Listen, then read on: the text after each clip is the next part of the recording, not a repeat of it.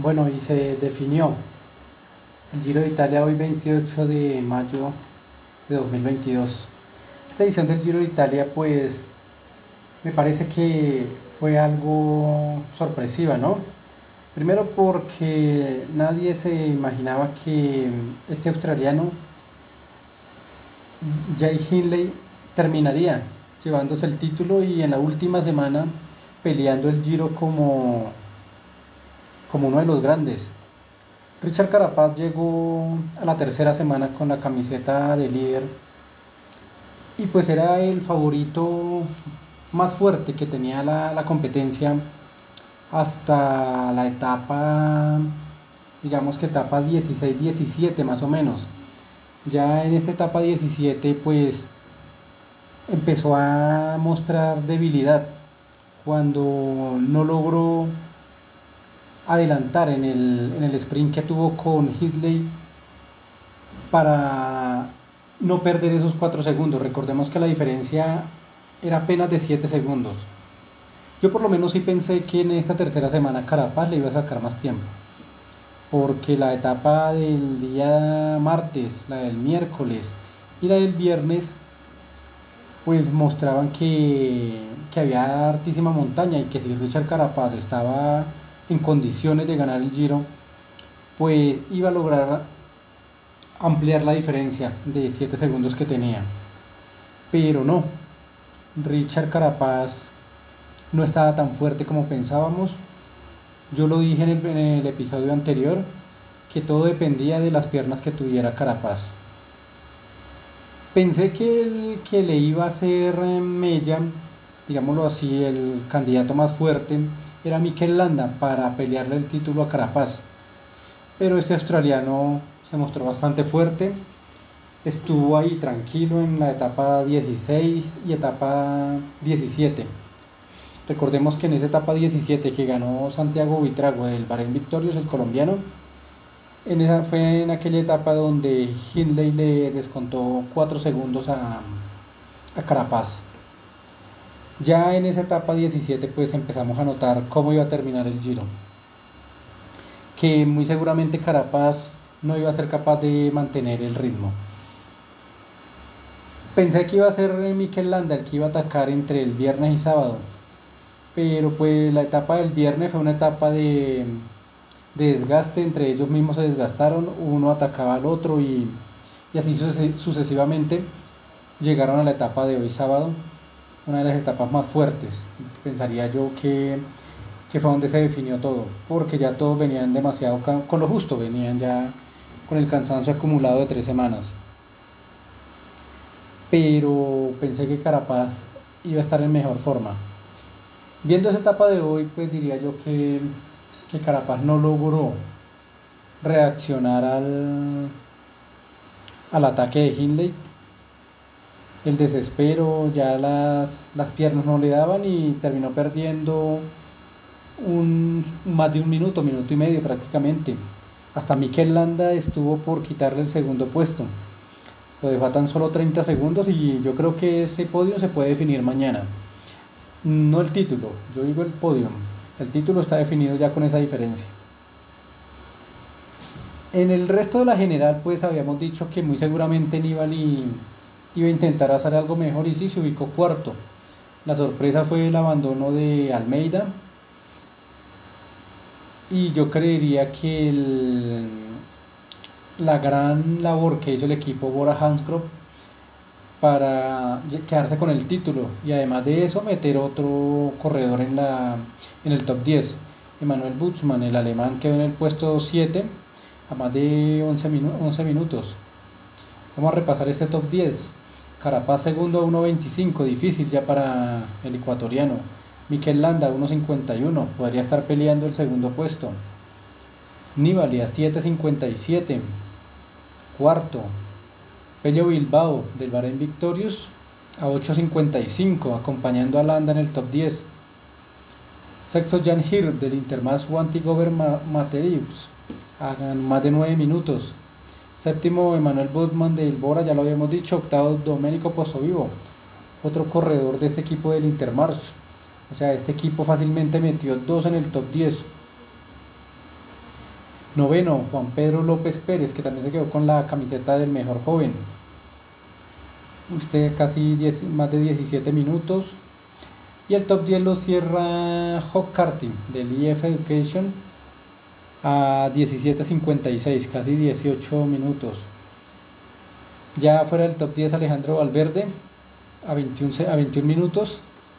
Y el mejor colombiano en el puesto, en el puesto 12 del Bahrein Victorious, Santiago Buitrago Sánchez a 23 minutos. Yo creería que hasta aquí ya se puede mirar, por ejemplo, el primer colombiano. Fue una grata sorpresa también. Ganando etapa, estando siempre en la, en la pelea por, en las escapadas y dándonos una esperanza para el futuro. Él y Daniel Martínez, los dos son bogotanos, pensaría yo que son el futuro del ciclismo colombiano en los próximos años. Hay que mirar también el puesto de los demás colombianos. Creo que el siguiente está en el puesto 46, que se llama el señor Iván Ramiro Sosa. Aquí lo tenemos a puesto 47. Iván Ramiro Sosa del Movistar Team, más de casi 3 horas. Y en el 56 está Harold Tejada de la Astana, más de 3 horas.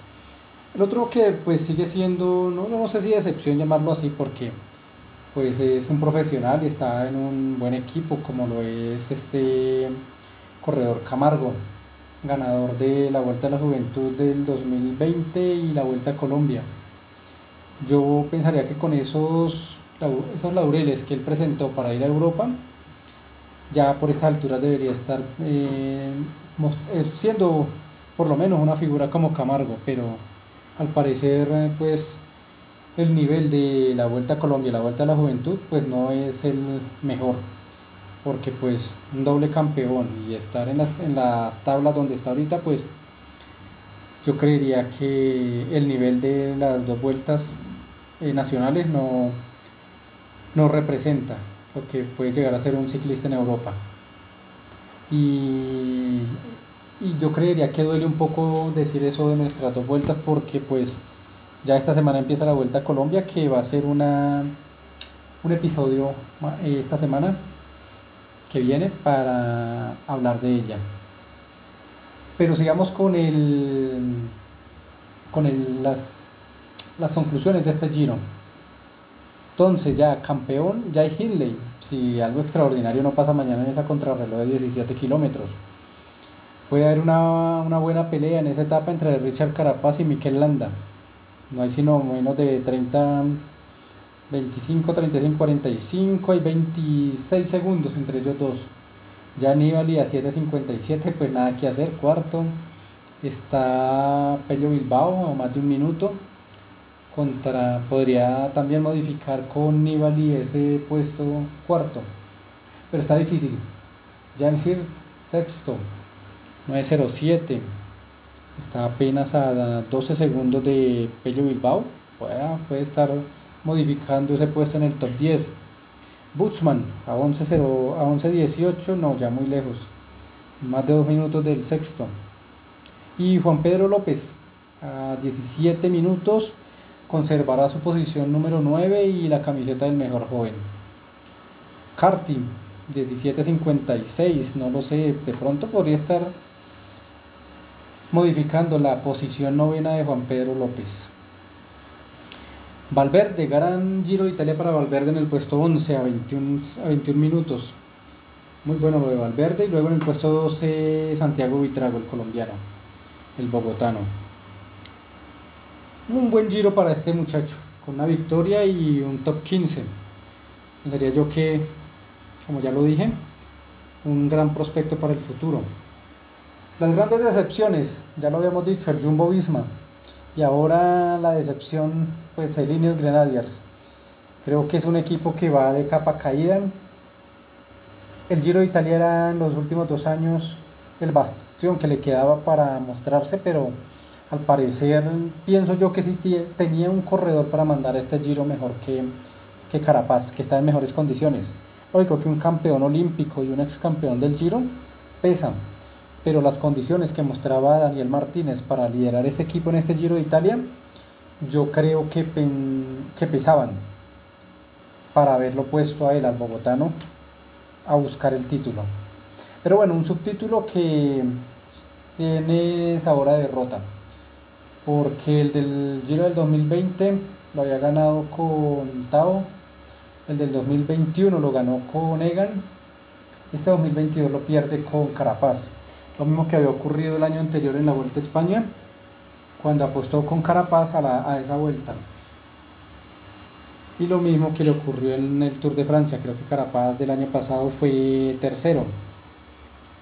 Entonces creo que de capa caída líneas, peor el Jumbo Visma. Vamos a ver cómo están estos equipos en el, en el Tour de Francia frente a Pogacar y a Roglic. Eh, otras, digamos que decepciones, la retirada de mm, Miguel Ángel López, de Simon Yates, del mismo Richie Port. Creería yo que, bueno, el mismo Almeida ya está en, un, está en una situación de podium y en la etapa 17 tuvo que retirarse porque no pudo. Entonces también esos son, no, yo no pensaría que sean decepciones como tal, pero, pero sí son situaciones que, que uno como aficionado y amante del espectáculo del ciclismo, pues no espera. Por ejemplo, uno ve a un Nibali ahí luchando una cuarta posición, a un Valverde todavía ahí peleando su top 10. Y que estos ciclistas que están en mejores condiciones, son más jóvenes y opten por retirarse, pues sí, pues le quita algo de, de espectáculo. ¿Qué puede pasar mañana? Mañana no va, se van a modificar algunas posiciones en el top 10, pero el título ya está, ya está cantado.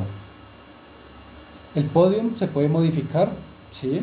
Si Mikel Landa se hace una buena contrarreloj, podría estar mandando a Carapaz al tercer lugar y él quedarse con el subtítulo. El top 10 con entre, por ejemplo, Pedro López y, y Carti se puede estar modificando. ¿Qué podemos esperar de, de Iván Ramiro Sosa? Yo creería que no mucho, la verdad porque pues no mostró mucho, yo creo que más de una hora perdiendo con el con el líder, pues no, no da buenas sensaciones. Grandes ganadores, yo creo que el campeón, ¿no? Y Jay Hindley y su equipo, el Bora Hansgrohe, que mete a dos en el top 10. El Bahrein Victorious, con Mikel Landa haciendo podium, con Pello Bilbao haciendo top 10 o top 5 diría yo. Y, y el mismo Santiago Buitrago ganando etapa y, ubicándose en el puesto 12. Otro ganador, el equipo Intermarch, con dos, con dos corredores en el top 10, Jan Hir y Domenico Pozzovivo. Tenemos también al, a Líneos con un subtítulo si lo sostiene mañana, no sé. Pero el, el yo creo que va de derrota. El Jumbo Visma con su mejor hombre en el puesto número 20, pero con la camiseta de los Pun de la montaña, con Bauman Cohen. El Trek llevándose la camiseta blanca con Juan Pedro López. Pues yo creo que el, el, mejor, el gran ganador de este Giro de Italia es el Bora, el equipo de Sergio Higuita. Esperar entonces mañana qué va a pasar. Quise hacer este episodio hoy, antes de la contrarreloj, porque pues mañana por temas de laborales y, y de elecciones en nuestro país, pues no va a haber mucho tiempo. Nos hablaremos la próxima semana. El próximo tema será la Vuelta a Colombia.